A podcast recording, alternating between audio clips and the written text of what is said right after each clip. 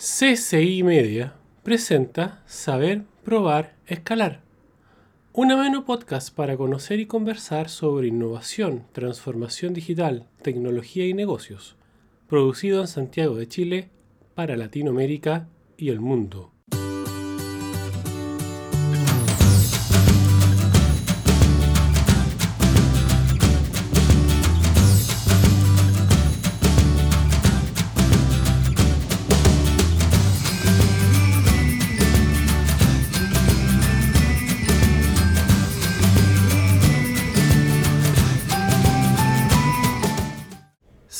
Todas y todos muy bienvenidos a esto, lo que es Saber Probar Escalar, un espacio bueno, que se hace en Santiago de Chile, eh, de alguna forma tratar de hacer, hacer un poco un aro de lo que está pasando y, y también conversar en este, en este, en este episodio, hacer una reflexión también o cómo, cómo desde los builders podemos crear valor. Pero hoy tenía una conversación muy interesante. Eh, estoy con un CEO y cofundador de distintas iniciativas relacionadas el mundo de los datos y del aprendizaje de máquina. Entonces creo que es también una forma para, para generar una instancia de conversación y también, también llevarla a lo que dice relación, cómo aportar como builders en la construcción de un país mejor. Eh, me acompaña hoy Juan Pablo García, él es CEO y cofundador de Spike y bueno, participa también en algunas otras iniciativas que vamos a ir conversando en relación al mundo de la data science, y podríamos decir de la analítica avanzada. Eh, traté de buscar al, inicio, ustedes saben, algunas veces taco citas y a veces normalmente la RAE me acompaña para preguntar lo que es un dato, pero hoy día no me acompañó mucho, pero no importa. Inform desde el punto de vista de la RAE y de, la definición de la informática, la eh, los datos es información dispuesta de manera adecuada para el tratamiento de una computadora. Eso lo define la RAE y Data Science, en base a que yo en el capítulo anterior algo había comentado de Cassie Kosirkov, que ella es Chief, Data Chief Decision Scientist de Google en Estados Unidos. Ella define de una manera muy simple la ciencia de los datos en la disciplina que busca hacer de los datos algo que sea útil. Eh, teniendo, según ella, la Data Science en base a una charla que hubo en mayo en, de O'Reilly en, en, Inglaterra, tres mindsets la ciencia de los datos, la exploración, la inferencia y la automatización. De esos temas la idea es poder conversar, conversar de qué estamos, de conversar de la visión de un builder en relación al mundo de los datos, eh, ver realmente cuál es su visión como, con las organizaciones chilenas o las que ha tocado ver, porque eh, hace un par de semanas se realizó un evento de IBM y hablaban de cómo, por ejemplo, el GDPR, que son los temas de datos personales en Europa, y que las grandes empresas decían antes que simplemente entrara en vigor, no, nosotros en un año vamos a estar un 70% adheridos a lo que es el GDPR y la realidad decía que estaban dentro del 30% y a veces más bajo. Entonces, también es interesante ver cuál es el grado de madurez de las organizaciones que en esto que se llama la transformación de la organización y la importancia de ser data driven a la hora de definir estrategias y acciones que permitan generar beneficio a la organización y a las personas. Por eso creo que es interesante conversar con Juan Pablo García. Le doy la bienvenida. Muchas gracias, Eduardo. Muchas gracias por invitarme a tu espacio. Muchas, muy amable. Eh, Partamos, yo había hecho unas preguntas al revés, después me hizo una pequeña aclaración que su día a día más lo lleva Spike, pero algo hay unas preguntas quizá en relación a esta interesante visión de servicio y producto, de lo que cómo se puede generar valor a través del uso de los datos y, de la analítica avanzada. Eh, cuéntame cómo nace Spike, vamos a hacer la pregunta al revés. Le preguntar cómo parte Genoma World, pero, pero, pero, pero partamos al revés. Partamos por Spike. Ya, pues bueno, Spike eh, parte hace más de ya tres años eh, con eh, uno de mis socios, Robert Cercos, y él estaba... Que está viviendo en Valdivia. Él vive en Valdivia, entonces ahí hay... Eso tiene que ver con la génesis de Spike y el cómo eso repercute al cómo trabajamos en Spike, la cultura que tiene Spike. Bueno, la cosa es que Spike nace hace más de tres años, ya casi tres años y medio. Em, yo estaba en Estados Unidos, estaba estudiando, eh, estaba en mi segundo año, yo tenía una startup allá. em, que lo hice con compañeros de la universidad. Que se- Como emprendedor disciplinado, como diría Bill Exacto, Aulet, porque el sí. fondo eh, eh, estudiaste en la universidad del framework de Bill Aulet, Tal cual. en Disci- Sí. Discipline Entrepreneurship. Sí, pues, Bill fue uno de mis profesores y además nos acompañó en todo en este eh, desarrollo de este startup que se Mm. llama Quirón, que hacíamos... Tú trabajaste también en el Trust- Martin Trust Center. Sí, pues, claro, ahí estaba basado todo nuestra operación, porque nosotros hicimos el ciclo completo en el fondo que, hace, que va a ser una startup en MIT.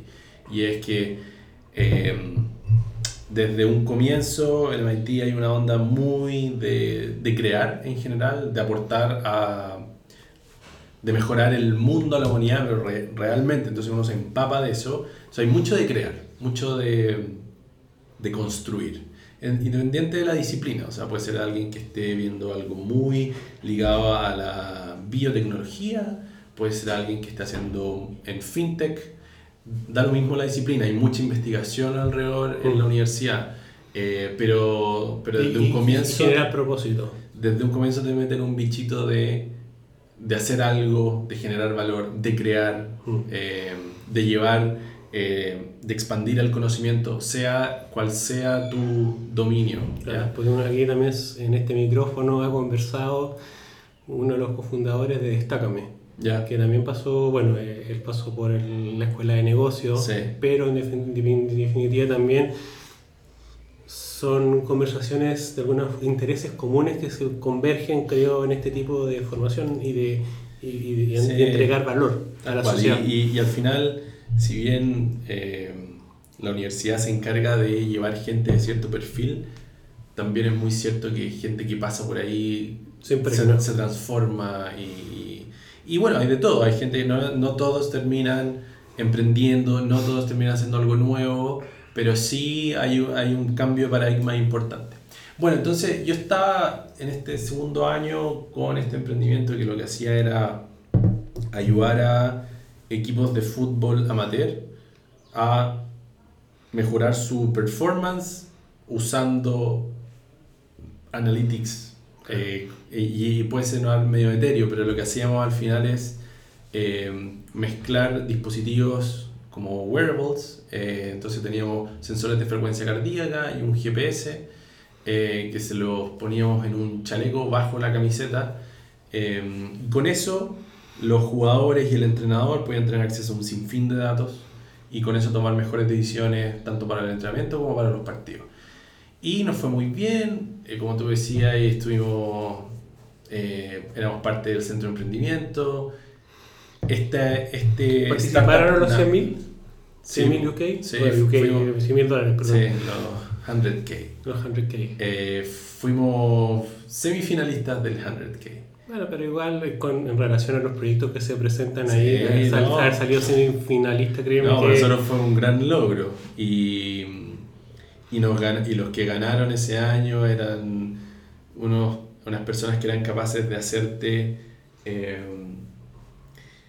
un examen de rayos X en la ambulancia. Eh, porque lo, lo que querían atacar era, tenía ya un paciente que recién lo había rescatado de donde sea y eh, entonces mientras iba ahí en la ambulancia llegando al hospital le podía hacer prácticamente todos los exámenes, cosa que llegaran al hospital con, la, con el diagnóstico listo. Bueno, volviendo a... a la génesis. Y a la aparte que génesis. Robert Cercos y Juan Pablo García se conocieron eh, algún minuto de su día estando trabajando en una empresa de aviación chilena en el área de análisis de precio de fidelización. Entonces Claro. había un camino similar que los volvió a juntar. Sí, claro, nosotros trabajamos juntos con Robert casi cuatro o tres años juntos y después cada uno tomó su rumbo eh, académico. Robert se fue a Australia a hacer un doctorado, yo me fui a Estados Unidos a estudiar también. Y, y bueno, entonces este startup en el que yo estaba le estaba yendo bien, pero la verdad es que adentro en el equipo quizás no estábamos con la mejor energía. No había, Eh, no había un buen fit entre el equipo. Claro, eh, la gente era muy buena la que teníamos en el equipo. Pero Eh, la cultura no era buena. No, no, no hay una cultura como de retroalimentar y, y generar un momentum cada vez mayor. Y, y en ese momento es que ah, hablo con Robert, le digo que hagamos algo. Y primero queríamos hacer desarrollos digitales ágiles para empresas grandes. Ese era, dijimos, sí, somos buenos, conocemos el mundo de las empresas grandes, sabemos que tienen un problema ahí. Y estudiamos posgrados relacionados a esos temas, entonces, Claro, entonces- ve- vemos que es un dolor que se necesita. Exacto. Entonces lo primero que hicimos fue hablar con uno de nuestros eh, ¿Mentores? mentores completamente, que nosotros definimos como nuestro gurú espiritual. Y me imagino quién es, pero, pero para el propósito de la conversación, digamos mentores. Exacto. Entonces vamos a hablar con él y él nos dice, sí, suena bien, efectivamente yo tengo ese dolor acá, él siendo un vicepresidente de una empresa muy grande, y, pero en realidad yo tengo otro problema. Lo que me está pasando es que tengo mucho dato y comercialmente tengo a un gerente comercial que es muy hábil, estoy yo que eh, llevo mucho tiempo en esto, sin embargo ya llevamos, llegamos a un punto de saturación respecto del crecimiento del mercado, de lo que ellos estaban, vendiendo o, o- que querían generar mayor penetración de mercado. Y además todas las acciones que ya habían hecho, eh, ya las habían de nuevo saturado. Entonces llegaron a un punto en que no crecían. Y todos lo veían- los mismos problemas los veían igual. Exacto, y, y- hacían cosas muy gruesas. Y ese era al, final el problema. Muy hábiles en el mundo comercial, muy hábiles en la negociación, muy hábiles en estrategias de marketing.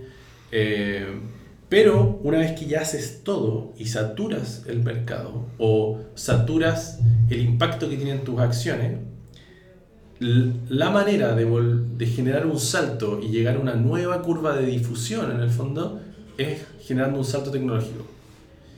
Y, y entonces ahí fue que nos dice, no sabemos qué hacer, ¿qué se les ocurre? Y nosotros quedamos, imagínate, fuimos con un speech de venta y, y salimos con, con una, una pregunta de vuelta y era como una un- invitación. Claro, un happy problem, un- una invitación. un No, pro- claro, y nos dijo, bueno, yo, si a ustedes se les ocurre algo, yo les abro las, todas las puertas que necesiten, les trago todas las eh, barreras que alguien les pueda poner acá en la organización, si es que nos proponen algo que haga sentido. Y bueno, así fue como partimos, y, y entonces nos pusimos de cabeza a... Yo ya venía estudiando Computer Science, eh, como en eso me especialicé en Estados Unidos. Entonces yo ya tenía una noción de qué se podía hacer como para atacar un problema como este, pero nunca lo había puesto en práctica. Era, en, era en el contexto de la academia. Entonces, Como a veces uno hace muchos proyectos, pero, pero como ya lo, a, la, a la realidad. exacto. Y acá era un problema real y con eh, personas reales y con impacto en eh, impactos financieros, económicos Que reales. no le voy a decir, no, hagamos un caso de negocio y vemos cómo funciona. Y, Bueno, pero sí, lo que hicimos fue justamente eso, fue ¿Sí? decir, probemos. Porque acá nosotros nos, nos declaramos ignorantes, y eso ha sido una máxima de Spike desde un comienzo. Nos declaramos ignorantes en ese momento para ciertos temas. Hoy en día, cuando estamos hablando con una empresa o una organización del mundo agro, en Spike no hay nadie que No. tenga experiencia en el mundo de la, agroindustria. el dominio, el expertise lo tiene el, eh, el- el- cliente o el, el negocio. Exacto. Y, y nosotros somos buenos en, otro, en otras cosas. Pero tienen la obligación de alguna forma de hacer ese fit entre necesidad y herramientas tecnológicas para satisfacer necesidades. Tal cual. Bueno, entonces ahí nace Spike. Y eh, en ese contexto en que se nos abre como esta oportunidad de cambiar un poco de rumbo, nos abren las puertas para probar y, y nos fue muy bien. Créeme, créeme, cre- créeme que es bastante más interesante el camino que se- de esa forma, porque en el fondo a veces uno que quiere hacer cosas nuevas le encuentra difícil encontrar ese sponsor, mentor, empresa que Ya. quiera Sí. que quiera que quiera un poco probar contigo. Completamente. Y estamos en Chile, que hay muchos emprendedores de los que se han sentado a conversar acá. o que han conversado después dicen que encuentran un poco a Chile un país conservador en algunos aspectos en relación a procesos de innovación. Ya, pero déjame no ir a decirte sí, sí, sí, sí. Déjame plantear un punto distinto porque... Es interesante. Porque si no nos vamos a quedar en esa y es la que, lo que todo... Es que ser Lo que todos escuchan. Es que como, es como Roberto Muso que decía que él ya se había cansado eh, de ver el vaso medio lleno, que ya estaba buscando de ver el vaso, eh, perdón, al revés, el vaso medio vacío, que en el fondo él ya está buscando de ver el vaso medio lleno. Y, o el desafío de, de, de construir y no de, de construir. Ya, pues entonces lo, lo, que yo creo que sí hay algo en que... Yo creo que hay, hay riesgos que uno puede disminuir cuando uno está empezando. Y ahí está la clave de que te vaya eventualmente mejor o que derechamente tu idea no funcione, ¿ya? Y, y yo lo que veo eh, cuando hablo con gente que está que tiene ideas, que quiere partir o que está empleada y le gustaría salirse para emprender o que derechamente ya está inmerso en eso y puede ser la primera, la segunda, la tercera y todavía no... Eh, la quinta. La quinta, ya, yo creo que hay maneras de disminuir ese riesgo. Eh, y tiene que ver con darse el tiempo de aprender a emprender. Y, no es trivial, pero como tú decías, yo vengo un poco de esta escuela de Bill Olet, donde justamente eso es lo que él dice. Y que se puede. Y hay errores que yo veo en emprendedores acá en Chile, lo vi también en Estados Unidos, y que tienen que ver con, por ejemplo, cómo definir una estrategia de entrada a conversar con gente. Por ejemplo, cómo definir cuál es tu solución y cuál es ese problema. Como por ejemplo, qué hacer con la primera plata que te llega o con tus ahorros que tenéis para invertir, que es lo primero que se hace. Entonces, en el caso que yo te comentaba, de que claro, sí, nosotros quizás por haber trabajado antes en una empresa y haber ido para allá, nos conocían, ahí lo que transparenta eso es que, bueno, las redes, lo poco que tengáis de redes, tenéis que ocuparlas. Estratégicamente. Completamente. Y si no las tenéis, tenéis que crearlas. Y, y, quizás tenéis que ir a meetups, quizás tenéis que ir a charlas, pero tenéis que darte el tiempo de conocer gente. A lo mejor crear un podcast. Por ejemplo, tal cual. Pero a, a, lo que voy es que tenéis que generar redes. Las redes son importantes, porque de alguna manera te pueden hacer... Al final lo que uno quiere es que el camino sea un poco más corto. Claro, Quizás no te lo va a cortar completamente, no. pero un poquito más corto. Necesitáis saber con quién hablar. Claro. No podéis llegar a una organización a la cual tú crees que tu producto o servicio le hace sentido y si tu producto tiene que ver con finanzas, no podéis hablar con un analista de marketing. Es, no, ves perder el tiempo.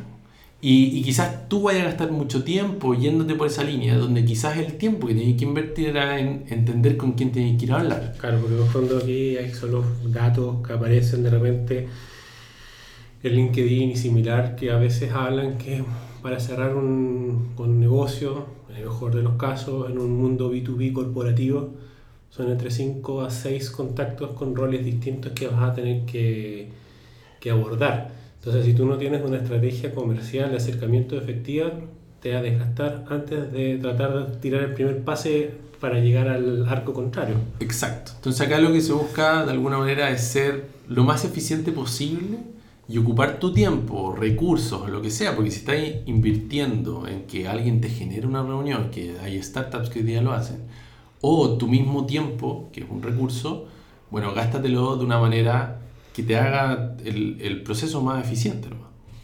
Ya, y de ahí lo otro tiene que ver con entender cuál es el problema y, y diseñar una solución respecto del problema real, pero es real, mm. no es Ah, sí, lo que pasa es que.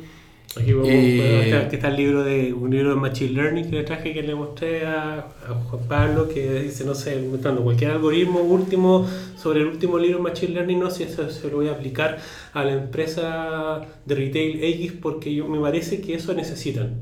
Claro, aquí tiene que ver con conversar con mucha gente. Y el típica cuestión que yo se lo he escuchado también a, a varios es como decir, no, no, no podemos ir a hablar de nuestra idea Porque uno, nos pueden copiar. Y se van a robar nuestra idea. Nuestra idea es la mejor del mundo. Con esto vamos a solucionar todos los problemas de la, de la humanidad. Y lo van a patentar y no nos vamos a quedar Exacto, y nos vamos a quedar sin nada. Claro.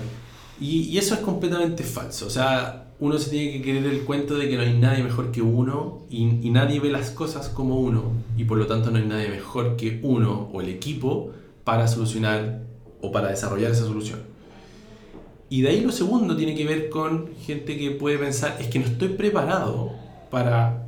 porque no la tengo completamente desarrollada. Entonces, ¿quién le voy a ir a contar al gerente comercial de la empresa X que le quiero vender mi producto o servicio? No, tengo que tener una, tengo que tener una página web, tengo que tener un logo, tengo que tener poleras, tengo que tener una presentación completamente acabada. Ya, y es completamente al revés. O sea, hay que ir donde ese interlocutor y preguntarle, oye, mira, estoy, esto es lo que pienso, creo que tu empresa tiene este problema y esta es la solución que estamos pensando. Y a, veces, y a veces, idealmente, como diría nuevamente, como uno leyó el el los libros de emprendimiento disciplinado y la metodología, te diría, idealmente antes tratar de entender el dolor. Tal Ah, cual. Ni, ni siquiera ese discurso tengo una idea que te puede ayudar. es- me gustaría conversar contigo y saber cuál es tu dolor. Claro, Ah, el y tema es que con, es con el, con el approach de esto es lo que yo creo que tienes y esto es lo que nos estamos imaginando, también ayuda lo, al menos lo- ponías algo sobre la mesa sobre lo cual discutir. Y, y, y si tu problema que tú veías es completamente distinto al que tiene, la solución que tú estabas pensando se invalida completamente y te van a hacer ver realmente el problema que tienen. O te pueden decir, sí, efectivamente tenemos ese problema, pero en realidad mi problema hoy es esto otro. Claro, Además, déjame decirte que como tú han venido otras 10 empresas ofreciendo esto mismo y tú decís, "Ah, no tenía idea que había otra gente. Entonces tú anotáis y decís, ah, la empresa 1, la empresa 2, las miráis, veis qué están haciendo, veis que ya tienen ciertos clientes, veis que sus soluciones son otras. Y todo eso, después cuando habláis no con uno, sino con 10, 15, dependiendo de la industria. De repente en una industria hay tres actores a las que le podéis vender esto. De repente hay industrias en que le podéis vender a muchos más. Bueno, una vez que así este mapeo, decís, ya, entendí, me metí, los problemas están por acá. Los, por ejemplo, oye, gerente comercial, ¿qué presupuesto tenéis tú para esto? No tengo presupuesto. Ya, ok. Pero sí, pues porque esto es algo nuevo. Sí, Pero pues. si tuvierais que ir a pedir plata, ¿a quién se la iría a pedir? No, tengo que levantarlo al directorio, la, la, la, la. Ay, ay, ¿cuánto tiempo te demoraría eso? ¿Qué probabilidad ves tú de conseguirte X plata para un servicio como esto? No, es que si tú me trajeras una solución para esto, no hay problema. Yo me consigo la plata. Eso es muy distinto. claro.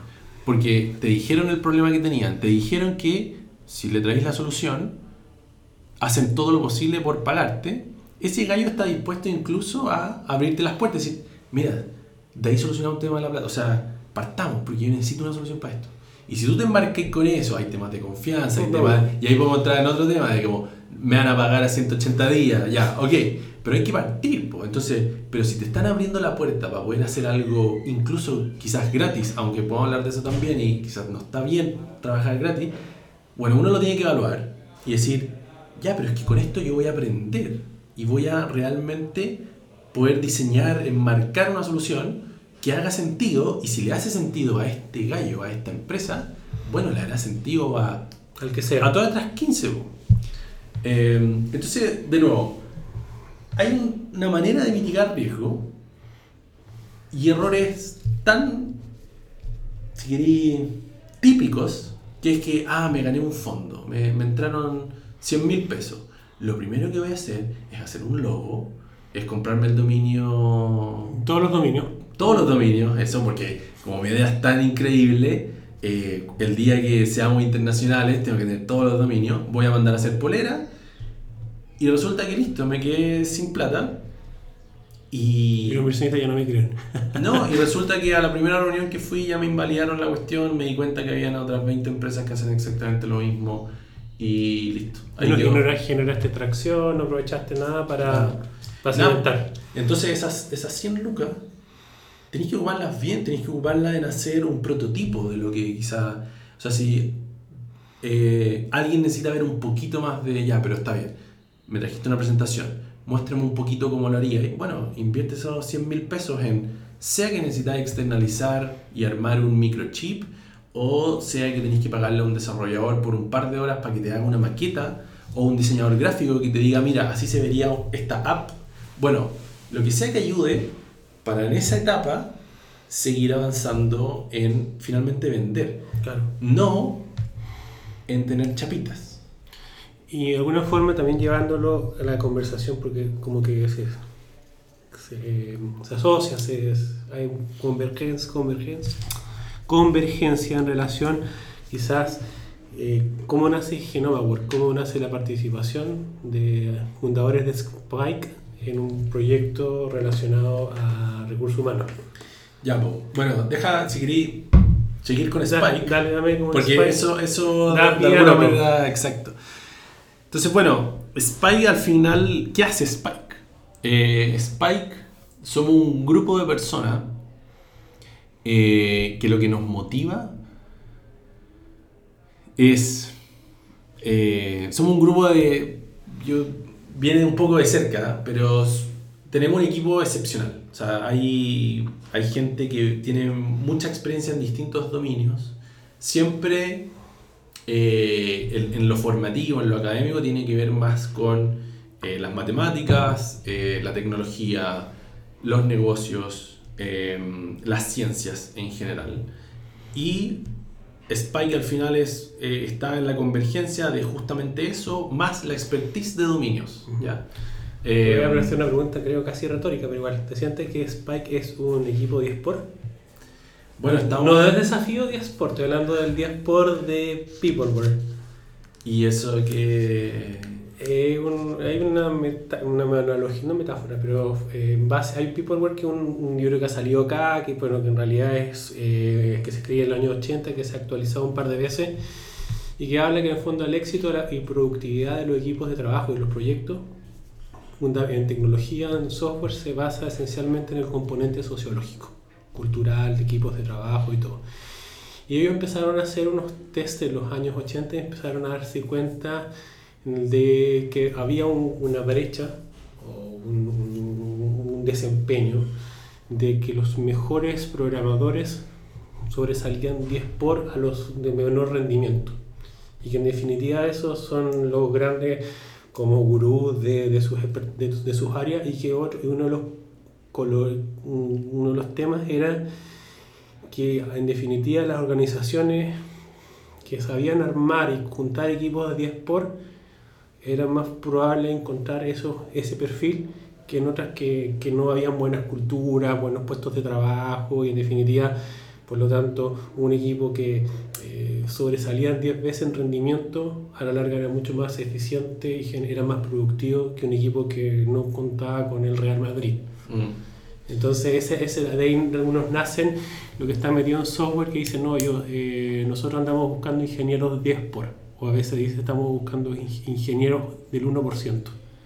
Entonces, tú, tú, tú lo que tú me estás contando que de alguna forma han tenido la posibilidad de armar un equipo muy sólido en base a distintos expertise parados en STEM, ciencia, tecnología, ingeniería y matemática, para resolver problemas.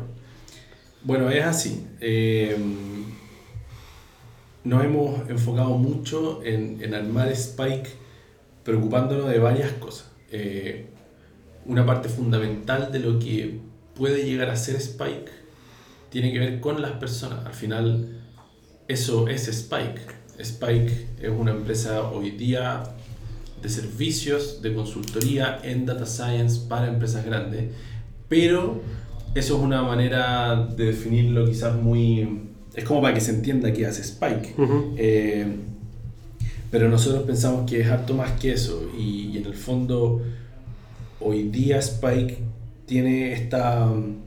eh, converge en este espacio donde hay matemáticas, tecnología, eh, software, eh, expertise de dominios.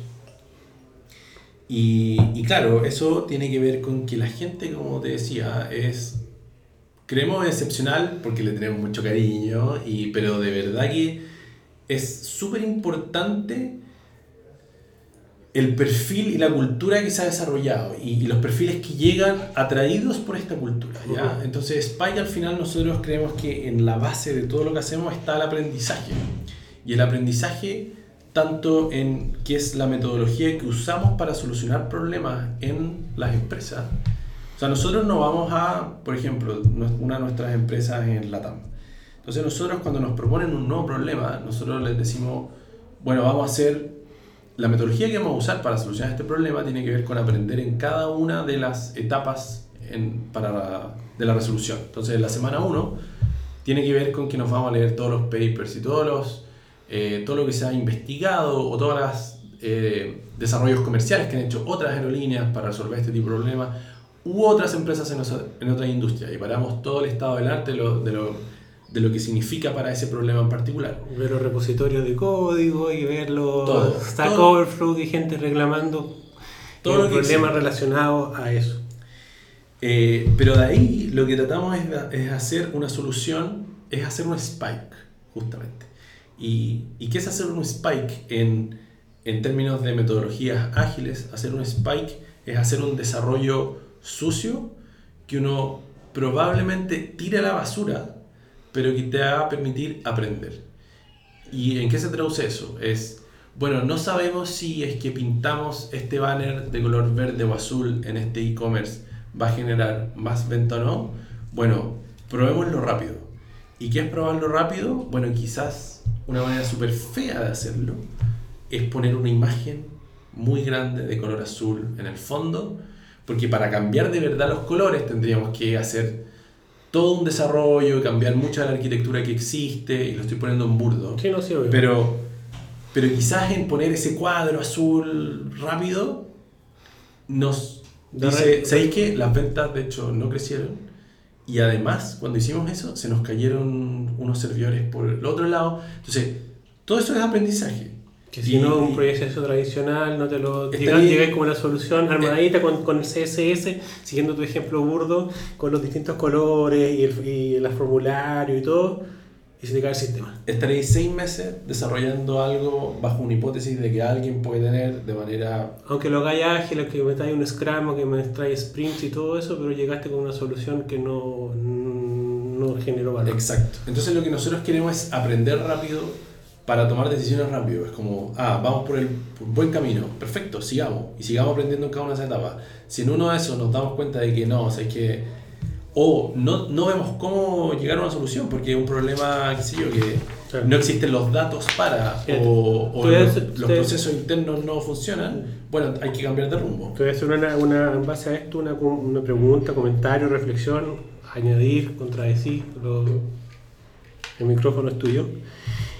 Eh, en relación a Data Science en las organizaciones, em, me llegó una revista que era el mes de octubre, septiembre de América Económica y estaba hablando, una, había una entrevista que le hacían al presidente para Latinoamérica de DirecTV. Y él hablaba en términos de, las de las nuevas iniciativas, nuevos proyectos y qué, podía qué debía pasar para, que, para generar tracción y generar éxito, desde su visión, habiendo trabajado también en General Electric. Entonces él decía, entonces lo que te decían en General Electric era que cuando existía algo nuevo había que mostrar muy rápido ese norte y conseguir resultados muy rápidos en el corto plazo para generar momentos y credibilidad. Porque si no, estás como Cristóbal Colón, que no llega nunca a tierra y de paso te quieren matar. Si no tienes ningún resultado en el corto plazo, no te creen y a la larga pierden entusiasmo. Da como coherencia también lo que tú estás conversando. sí. En relación a, a este tema. Ya, sí estoy de acuerdo con él. Eh, en que hay que moverse rápido, hay que entender si hay valor rápido. Hay, nosotros siempre decimos, hay que saber si hay agua en la piscina lo más rápido posible. Y, y, para eso quizás lo único que tienes que hacer es tocar el agua o tratar de intentar tocar el agua con la punta no del pie, pero no, tenés que tirarte un piquero para cacharse agua en la piscina, porque si no hay agua, te, te a un cabezazo. Y si hay agua, bueno, no necesitáis tirarte un piquero para cachar que hay agua, ¿ya? Sí, pero al mismo tiempo hay que hacer más cosas porque no siempre vamos a, llegar a priori con la solución. No siempre vamos a llegar a priori entendiendo perfecto qué hacer. Entonces tenéis que dar un espacio para que los equipos investiguen, para que los equipos se equivoquen, para que los equipos de repente, ah, porque en base a lo que dice él, no, es que si no tenemos una acción de menos de X miles de dólares, no se hace. Bueno, de repente igual hay que hacer de esas, porque puede sonar algo cool, por último, de hacer, y no entendemos el valor. O puede sonar algo fome, y que no hay valor tampoco. Pero ese conocimiento que tiene el equipo que recorrió quizás una solución fome de punta a punta y pudo hacer cada uno de los procesos, después eso seguro en el futuro te va a ayudar. Y tenéis que dejar a los equipos con esa holgura. Tenéis que dejarlos que aprendan, que lean, que de alguna manera gasten su tiempo en pensar, en salir a caminar. Y, y si los tenéis todo el tiempo haciendo cosas como que, ah, genera valor, ah, no genera valor, listo, chao, para la casa. Y los tenéis abrumados, la gente se aburre. Y en espacios como esto es súper importante que abrir la cabeza. Para que haya creatividad. Exacto. Es, acá hay, y ahí tocaste un tema súper importante todo este mundo de data science, de incluso inteligencia artificial y, y si todo como más... data mining, big data, small data, bueno, los nombres que están dando vuelta hoy en día que todos escuchamos o que él quiere que están o que no sabe mucho pero empieza a buscar se va a encontrar sí o sí el data engineer, el software engineer, esto bla bla bla. Y uno rápidamente se puede dar cuenta de eh, que muchas de estas palabras son rimbombantes. Sí, y eh, tienen que ver con este, sí, como este moda alrededor, nadie sabe qué significa ni en fin. Es como The Big Short, me acuerdo. No, puede ser de esa película, sí. Bueno, eh, creatividad. Creatividad. Entonces, en todo este mundo de la inteligencia artificial, lo que se dice es eh, bueno, se va a terminar por automatizar todo y eso va a generar todo un cambio, revolución 4.0, todo lo que eso implica. Todas las herramientas van a ser automáticas, van a detectar los datos, entonces no se necesitan los data scientists, sino claro. cosas. Pero, hoy en día yo te diría que eso, no sé si en algún momento de nuestra, de nuestra vida, digo como seres humanos, nuestra historia como ser humano, seguro va, va a ir cambiando, va a ir mutando. Pero hay algo que es intrínseco del ser humano que tiene que ver con crear, con...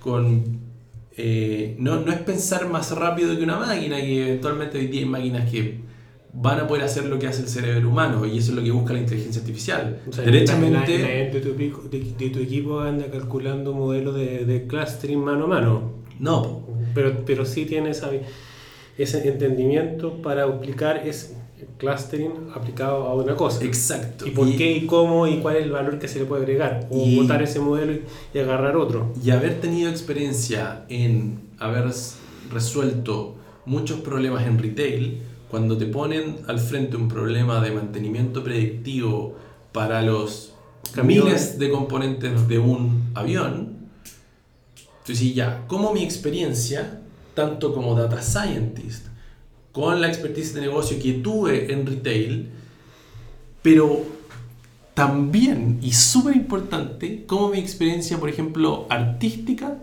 me ayuda a resolver ahora este problema. Entonces, alguien que es muy bueno en matemáticas, que puede ser muy bueno en programar, que puede ser muy culto en tecnología y tener mucha historia y experiencia resolviendo problemas así, yo diría, tan importante como eso es tener dominios del arte, es tener espacios sociales, mm. es leer de, novelas, es hacer deporte. por eso a mí, por ejemplo, no, creo que por lo que estamos conversando ahora, pero, pero me da sentido porque, por ejemplo, mucho se habla de incentivar la educación STEM. A mí me hace mucho sentido de manera de ser la educación STEAM,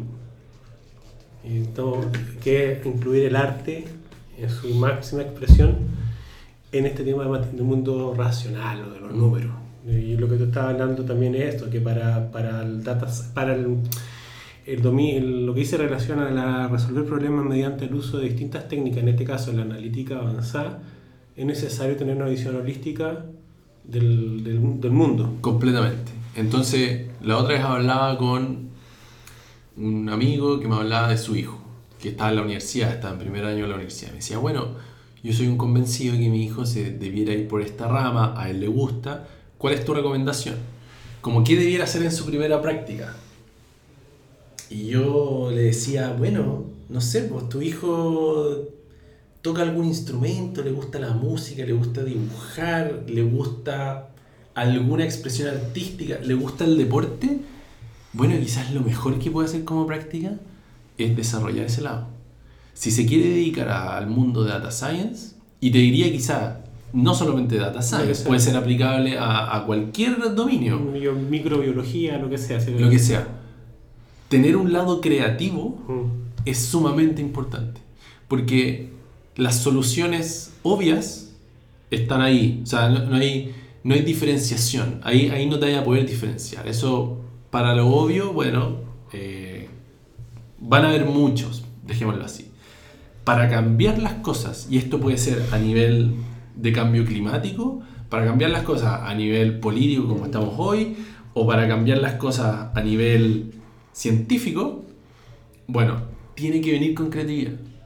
Tiene que venir con saber conectar mi experiencia con mi cuerpo, con lo que siento, con, eh, con mi historia, con todo lo que yo vengo a tratar de solucionar este problema. Y eso tiene que ser en múltiples dominios. Y eso, eso tú buscas como fundador, CEO de Spike, en, un posible Spiker. Completamente. Que no, que no solamente sea que tenga hambre de aprender, hambre de aportar, que se adapte al equipo, pero que además tenga esta visión holística de incorporar distintos temas al último modelo de Machine Learning. Yo te diría, a ver, nosotros por ejemplo ahora estamos en un proceso, estamos buscando data scientist. Y, y sí, nosotros tenemos ciertos requisitos de alguna manera, como no tenemos algunos, o sea, nosotros no ponemos ninguna restricción ni de universidades ni de carrera.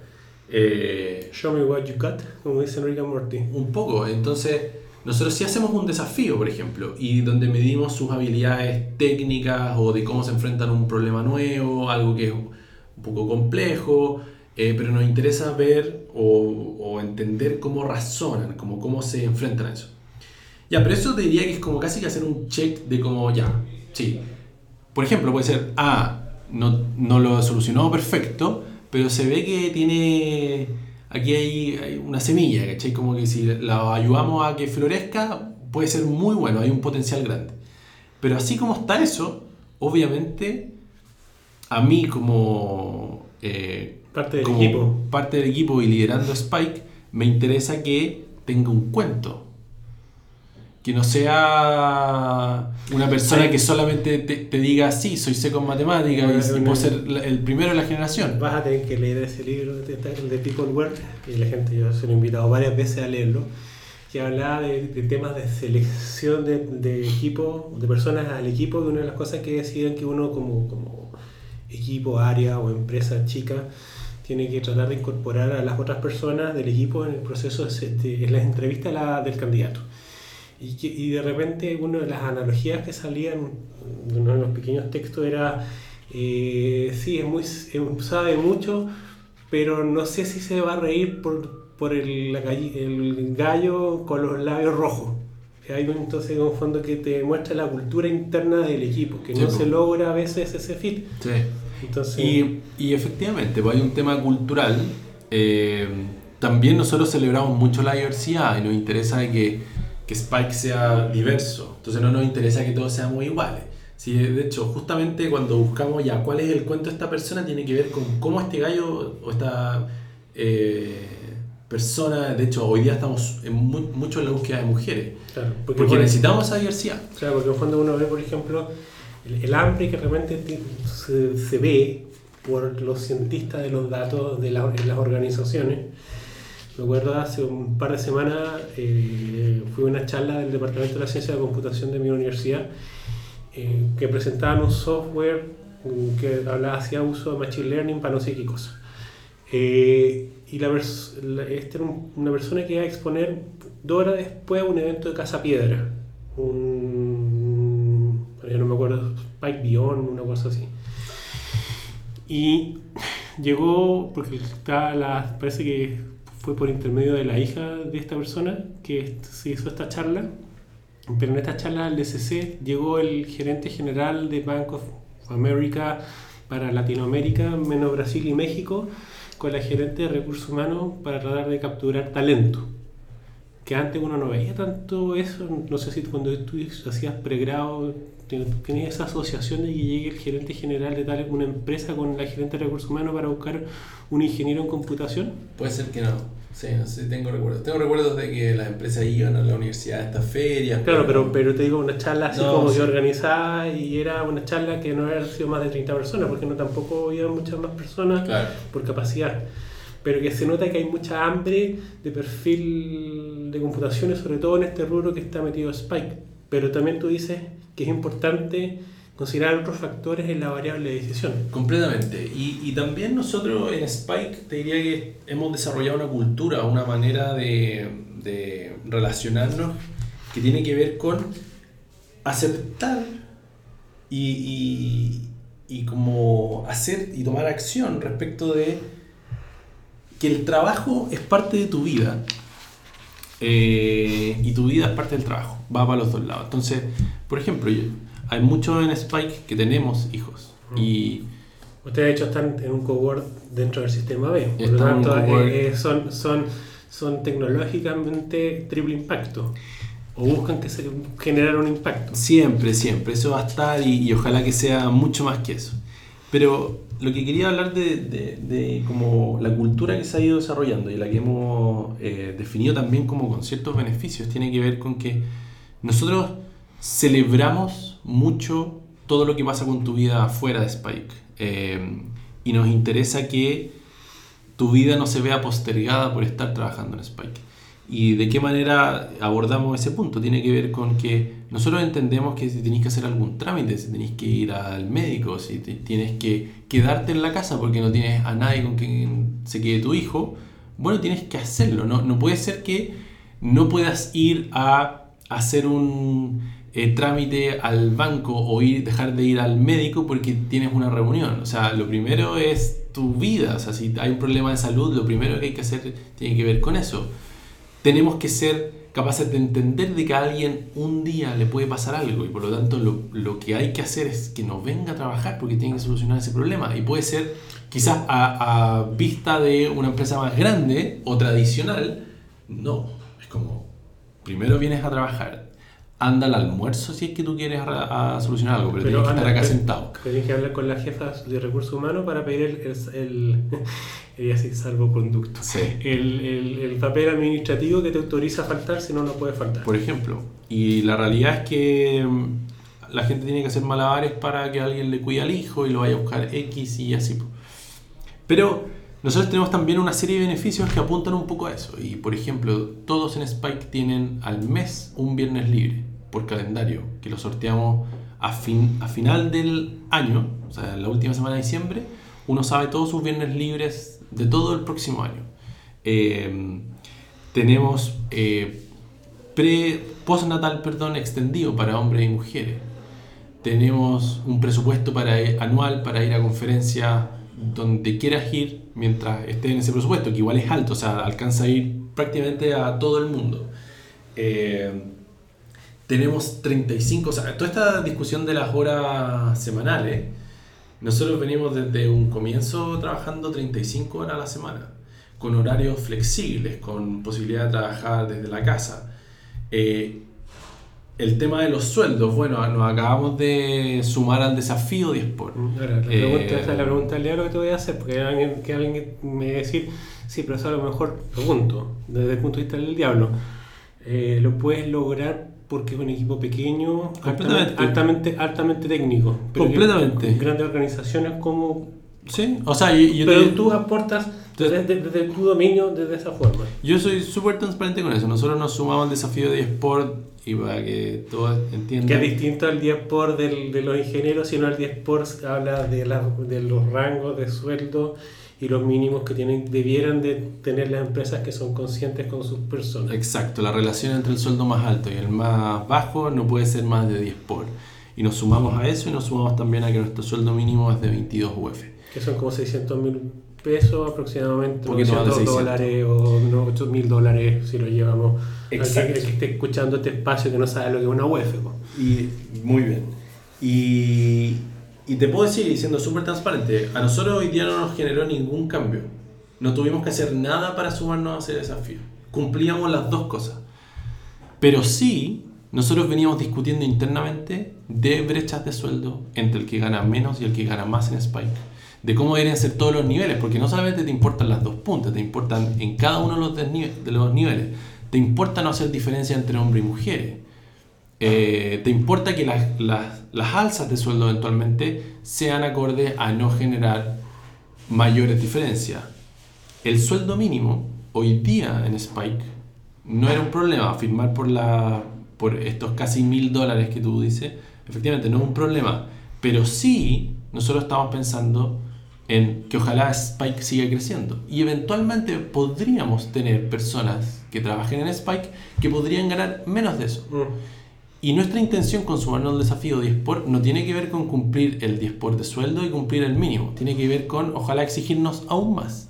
Y que no sea 10 por, que sea menos que 10 por. Y que no sean mil dólares, que sea más de 10 mil dólares. Porque a eso tenemos que apuntar, ¿cierto?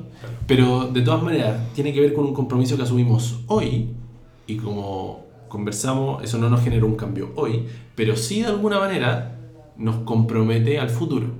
Y eso sí creo que es relevante. Es importante porque da línea base y en tu caso define como empresa, eh, como organización, cuáles son tus lineamientos, cuáles son tus bases constitutivas sobre, sobre donde eso es lo mínimo para poder construir ese adelante. Exacto, y hay que ir mucho más allá, o sea, lo que te digo, ¿no? las 35 horas nosotros lo tenemos hace rato mm, y hoy día se está discutiendo, y bueno, se, ya se terminó por aprobar, pero se está discutiendo entre 40 y 41, nosotros, a nosotros lo que nos interesa es, nosotros vemos como que el trabajo en Spike es una hoja en blanco, afortunadamente tenemos ese espacio.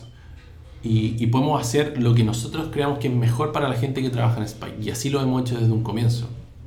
Y, por ejemplo, nosotros tenemos en GitHub nuestra cultura, un, un, manuscrito, un manifiesto de, de, de, cómo es la cultura en Spike. Y también están los beneficios, los pilares que nosotros buscamos y el open source y todo. Porque, por ejemplo, ustedes participan, hacen mucho, hacen un network, hacen eventos. Hacemos meetups. O sea, son bastante abiertos y difusivos. O sea, son gente que les gusta celebrar en el buen sentido de la palabra, me refiero, y, entregar conocimientos. claro, pero hay, hay, una declaración ahí en dejar nuestra cultura escrita en GitHub. Que en, GitHub, en, el, repositorio. Exacto, y para la gente que no conoce GitHub, pero es un sistema de versionamiento de código, donde uno puede ver toda la historia del código que se ha escrito y uno puede volver atrás eh, y, y, entender quién hizo cada cambio y qué cambios hizo en qué momento. Y por qué, idealmente. Y claro, y un escrito chiquitito del por qué. Bueno, ¿Por qué nosotros dejamos nuestra cultura ahí? Es porque queremos que sea pública nuestra cultura y queremos que sean públicos todos los cambios. Porque si en algún momento decimos, uy, parece que nos pasamos de rosca, ya no pueden tener viernes libres, bueno, que se vea que en algún momento del tiempo bajamos los viernes libres y ya no, son uno cada mes, uno cada dos meses. Bueno, y eso puede ser, creemos que tiene que ser completamente transparente. Y eso es una manera, es una es una manera de... Eh, de construir organización, de construir equipo. Exacto. Y, es construir liderazgo. De proyectar una intención. Mm. Eh, y, creemos que eso es muy relevante en el contexto actual. Oye, yo creo que hay muchos temas por tocar, pero voy a, quería analizar, no sé, corto, porque ya hemos hablado, y quizás hablar un poco también de tema de datos, eh, porque este tema yo creo que da mucho para hablar, cinco minutos.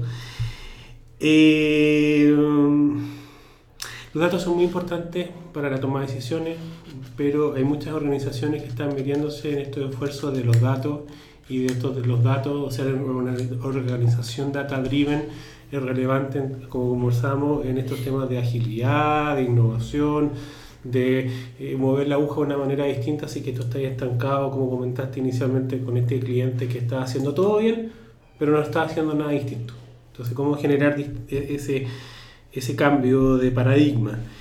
Eh, a conversar en relación al índice de madurez que tiene la gente de Victus Partners, y ellos dijeron que el año pasado las organizaciones que tomaron este test eh, nos sacábamos un 2,5 de 5, entonces había mucho paño que cortar. Y uno de los temas, obviamente el tema de los datos, eh, juega la, relación de cómo ser data driven o una organización data driven. Ustedes son una organización data, data driven que ayudan a organizaciones en la toma en distintas iniciativas. Hay un análisis que hace el año 2018 la gente de McKinsey de las 10 alertas en relación a los programas de analítica en las organizaciones, o flags, que uno debiera tener eh, en el radar. Yo creo que el porqué es muy largo, tocarlo, pero si no, algo corto, si te hace sentido en relación a lo que tú estás viendo acá en, los clientes o en el mundo, donde te toca mover. Primer flag los ejecutivos no tienen una visión clara de los programas de analítica avanzada. ¿Eso, eso es un flag que tú has visto acá? Eh, yo diría que en general, y es analizando quizás esa nota que le pone esa consultora la que tú mencionas de mitad de puntaje, eh, me suena que es mucho. Yo creo que estamos harto más atrás. Eh, y las organizaciones hoy día en Chile particularmente están súper atrás en en sacarle eh, buen partido a sus datos. Y, en fondo el sponsorship falta. Y claro, todavía hay falta, hay como un tema, si, si quieres, más académico. Te lo voy a leer, te lo voy a leer todo, si a lo mejor quería hacer, porque en el fondo creo que es interesante que quede reflejado en la conversación. Entonces, los ejecutivos no tienen una visión clara de los programas de analítica avanzada. Segundo flag, ninguno ha determinado el valor inicial de los casos de negocios que pueden entregar en el primer año. 3. No hay una estrategia sobre analítica más allá de algunos casos de negocio. 4. Roles en la analítica presente y futuro están pobremente definidos. 5. Las organizaciones carecen de traductores analíticos, esa persona que haga el switch entre negocio y el mundo de los datos, eh, más técnico. 6. Las capacidades analíticas están aisladas del negocio, resultando una ineficiente estructura organizacional sobre los datos. 7. Los costosos esfuerzos de limpieza de datos se inician en masa, o sea, vamos, limpiamos todo a granel y después vemos si qué es lo que sirve y lo que no sirve. 8. Las plataformas de analítica no son construidas con un propósito claro. 9. Ninguno sabe el impacto cuantitativo sobre lo que la analítica provee y finalmente nadie está identificado en identificar posibles implicaciones éticas, sociales y regulatorias en relación a, los datos. Estamos hablando de seco, estamos hablando de malas estrategias, estamos hablando de no eh, temas de arquitectura de información, estamos hablando del sponsorship, estamos hablando de eh, los quick wins o, la, de repente también entender que hay que eh, arriesgarse a fallar para poder aprender. Esos como serían como a grandes rasgos estos 10 flags conversan de alguna forma con lo que tú estás, estás planteando. Sí. O agregan a la conversación. Eh, no, está, yo creo que están súper en línea, eh, es real eso que tú mencionas, eh, nosotros lo vemos. Yo creo que al final aquí puede haber un poco de mm, entre ambigüedad e incluso inconsistencia en lo que voy a decir, pero hace falta tener una estrategia sin pensar al mismo tiempo tan estratégicamente. Pero es importante tener esa estrategia, ¿ya? ¿Y por, y por qué digo como sin pensar tan estratégicamente? Eh, ¿Estrategia no estratégica? algo así, te juro que es así. Porque uno puede eventualmente ver que en la empresa del lado o en la industria del lado se está implementando eh, analítica avanzada para hacer los procesos comerciales o los procesos operacionales más eficientes. O que tiene un equipo de data science. Y que tiene un equipo de data science. O un business analyst. Tal cual. y que tienen todos estos nombres medio rimbombantes y al final eh, uno no sabe, pero sabe que existe. O sea, escuchó... Y que lo quiere contratar, pero no sé cómo contestar. Tal cual. Entonces, ¿nosotros qué proponemos? Nosotros lo que proponemos y ayudamos a nuestros clientes es en desarrollar esta estrategia, esta data strategy que le llamamos, ¿ya? y que tiene que ver con, en un comienzo, partir por hacer muchos prototipos usando técnicas de Machine Learning para tratar de resolver problemas y mostrar valor. Y eso es parte de la estrategia de mediano, eventualmente largo plazo, que puede eventualmente terminar en una organización grande con un Chief Data Officer, con un equipo de arquitectura, ingeniería, governance, business intelligence. A mí me gusta la analogía que una vez estuve con un jefe de condición de práctica en una empresa que hablaba del, del, árbol de las manzanas. Y en el fondo uno tiene que tener una visión de quizás de largo plazo, pero también de entender las, las victorias, las manzanas de, que alcanzas rápidamente, porque si no te mueres tratando de conseguir esa Chief Analytical Officer y la organización no está preparada. Exacto. Entonces hay que ir de a poco y eventualmente quizás se llegue a algo así. Si es que tu organización es grande, quizás ni siquiera hay que tener este Chief Data Officer y hay que tener alguien encargado de Analytics. Pero hay que partir de a poco. Hay que partir por eh, entender dónde hay valor. Hay que entender de cuánta plata se puede invertir y cuánta plata se puede ganar por, por hacer más eficientes estos procesos. Si tenéis datos o no tenéis datos, ¿cómo voy a reconstruir los datos? ¿Qué tan buenos son los datos? Pero lo más importante es que entender de que hay problemas, de que hay datos que eventualmente los pueden ayudar a solucionar y no es un pensamiento más como, uy, tenemos infinitos datos, aquí seguro estamos parados sobre una mina de oro, ¿qué podemos hacer? No, ese approach es completamente erróneo es primero tenemos un problema o creemos que tenemos un problema, los ayudamos a enmarcarlo bien ese problema para poder abordarlo desde un punto de vista, vista de analítica avanzada y luego es probar. Y, de nuevo, volvemos al tema de aprender. Mm. Aprender, aprender, aprender. Ah, aquí no había agua en la piscina. Ah, aquí sí. Nos vamos por ahí. Mostramos valor. Con ese caso de negocio, uno puede ir a el el que toma decisiones más arriba y eventualmente decir, ya sabéis que acá hay algo, necesitamos tanta plata para poder invertir y hacer que esto crezca un poquito más, para ahondar en este problema, para tomar más problemas y eventualmente eso termina siendo un equipo... automatizar y todo, que cuando que hablaste de los, los tres mindsets del data science de casi Cosircos que hablaba de la exploración, inspirarte en los datos, es decir, las herramientas de analítica, inferencia, mirar más allá de los datos, la estadística y la automatización, explicar con los datos qué es el machine learning. Mm. Pero hay, un, hay como todo se tiene que construir paso a paso. Sí, paso a paso. O sea, no tiene para, para qué te vas a, a, preocupar en un comienzo del governance o de ser muy rígido en seguridad, cuando lo que hay que primero es probar de si la herramienta que eventualmente o ese prototipo que estás haciendo genera o no genera valor, genera o no genera cambio. Si no genera, no, no hay que perder tiempo en tener los datos completamente depurados, de tener todos los datos en una nube, de tener capacidad infinita.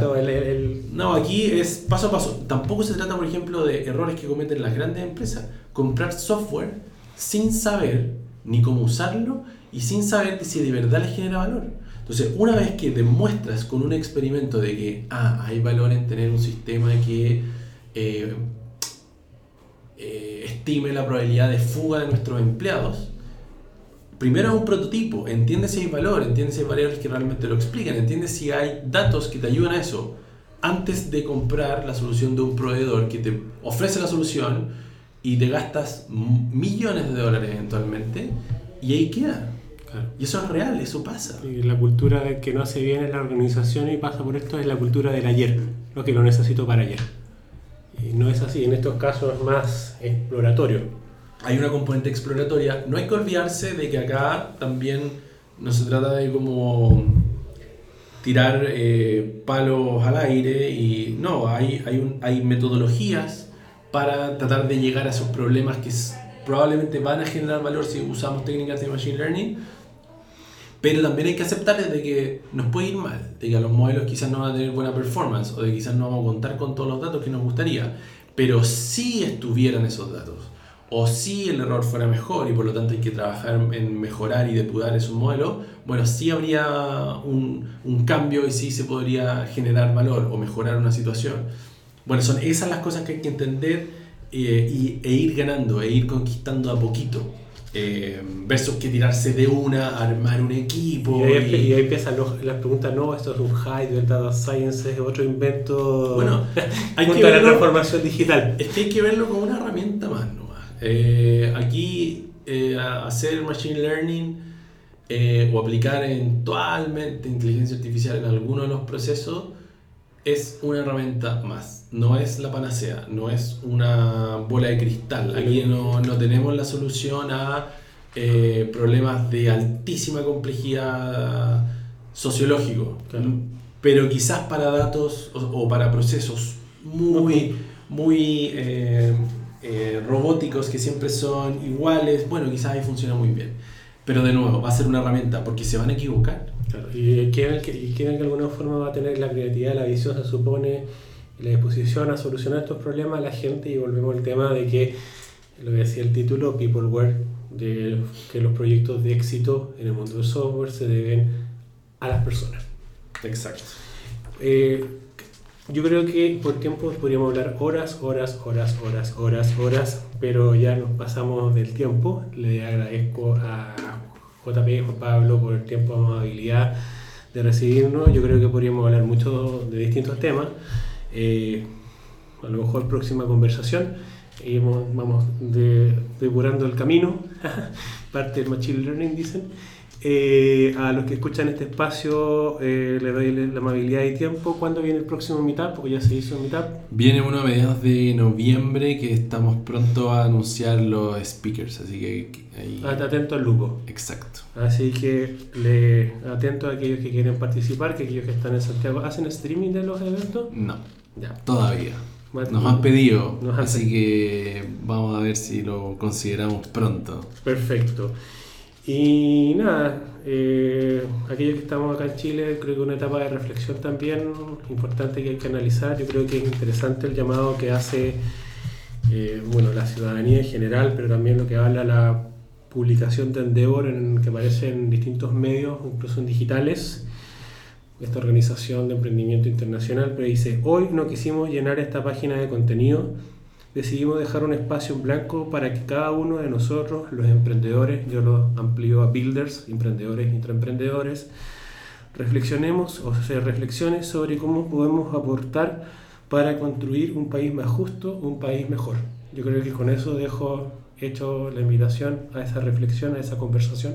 Mucho se está haciendo, creo que hay mucho por hacer y acciones concretas que se tienen, tienen que llevar a cabo para poder lograr ese país más justo y ese país mejor. Yo creo que los builders estamos en esa parada. Eh, nos leemos, nos escuchamos, nos hablamos, nos vemos hasta la próxima y a todas y a todos les deseo el mejor de los éxitos.